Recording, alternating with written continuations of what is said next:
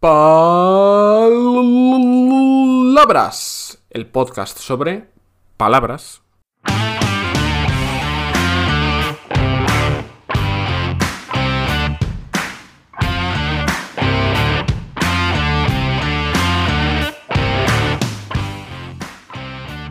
Hola, hola, soy Borja Odriozola y estás escuchando un episodio de Palabras, el podcast sobre palabras.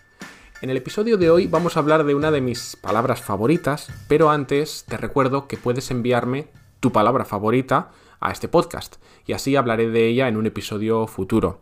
Recuerda que este podcast va a durar meses, años, décadas, hasta que completemos las 100.000 palabras que existen en español, así que si no me envías tu palabra es posible que tarde 20 años en hablar de ella. Envíamela al enlace de la descripción y de paso pues te suscribes y así cada semana te aviso cuando publique un nuevo episodio. También te enviaré consejos, materiales y cosas interesantes o divertidas para aprender español. Y vamos ya a la palabra del día, que es gilipollas. ¿Cómo me gusta decirla? Gilipollas. Se te llena la boca. Bueno, pues esta palabra, según la Real Academia, significa alguien que es excesivamente tonto, estúpido o lelo. A ver, aquí la RAE y yo no estamos muy de acuerdo, porque es verdad que alguien gilipollas es alguien tonto o estúpido, pero esa es una definición algo incompleta, en mi opinión porque en la práctica, cuando llamamos a alguien gilipollas, también estamos llamándole mala persona o estamos criticando una mala actitud. Por eso prefiero darte una definición que escuché hace tiempo a un humorista, soy incapaz de recordar a quién, si lo recuerdo lo dejaré en las notas de este episodio, pero él venía a decir algo así, que para entender gilipollas debemos entender antes dos insultos, cabrón e imbécil. Un cabrón es una persona que tiene mala intención, que actúa mal conscientemente, pero a pesar de ello puede tener otras capacidades, puede ser alguien hábil, alguien inteligente. En cambio, un imbécil es alguien que tiene poca capacidad mental, pero podría ser una buena persona.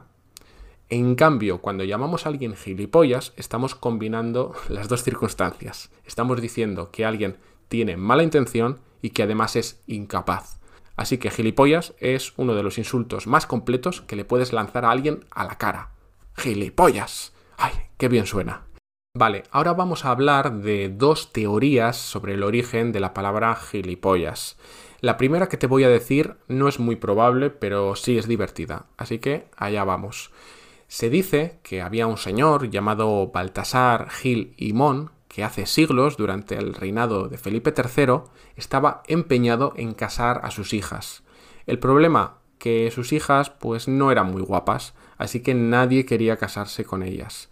El pobre hombre estaba todo el día de un lado a otro, junto a sus dos hijas, intentando casarlas, y eso provocaba las risas y las burlas de la gente, que decían, allá va Don Gil y sus pollas. Porque, debo aclarar esto, pollas significa muchas cosas y una de ellas es jóvenes. Un joven es un pollo, una joven es una polla, aunque no te recomiendo usar esta palabra para decir joven. Como te digo, Gil y pollas podría venir de este señor, de Baltasar Gil y Mon y sus dos pollas, pero es poco probable. Lo que sí es muy probable es que venga de la palabra gilí, que significa tonto o memo. Gilí viene del caló, que es el lenguaje de los gitanos españoles. Así que la combinación de gilí, que es tonto, con polla, que además de mujer joven significa pene, pues daría origen al insulto gilipollas. ¡Gilipollas! No sé si he mencionado que me gusta mucho esta palabra. Antes de terminar, otra cosa importante, y es que el insulto gilipollas se utiliza muchísimo en España, pero no en otros países. Si viajas a Hispanoamérica, pues no lo vas a escuchar. De hecho, es muy común escuchar a hispanohablantes de América imitando a los españoles diciendo, oye tío, gilipollas, no seas gilipollas. Así que gilipollas muy útil en España, pero no fuera de ella. Y terminamos el episodio de hoy con una anécdota. Y es que cuando era pequeño, no sé por qué, mis padres tenían la absurda idea de que a mí me gustaba hacer el tonto, o hacer el gilipollas, digamos, hacer bromas, hacer tal vez lo que no debía.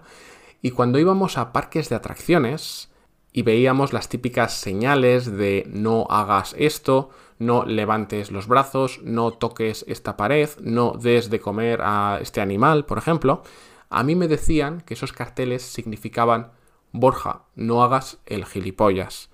Así que cuando veas ese tipo de señales de seguridad, en realidad son para mí. Así que tú puedes hacer lo que quieras. Puedes levantar los brazos, puedes tocar esa valla electrificada, puedes dar de comer a ese tigre.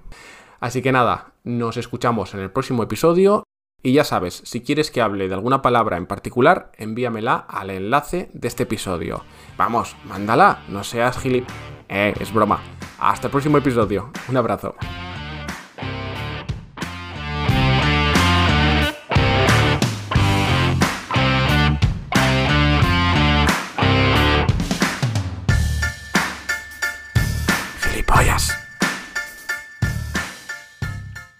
Acabo de recordar una canción de Javier Crae que se llama Marieta y donde mencionan la palabra gilipollas unas cuantas veces. Te dejo el enlace en la descripción de este capítulo. Escúchala porque merece la pena.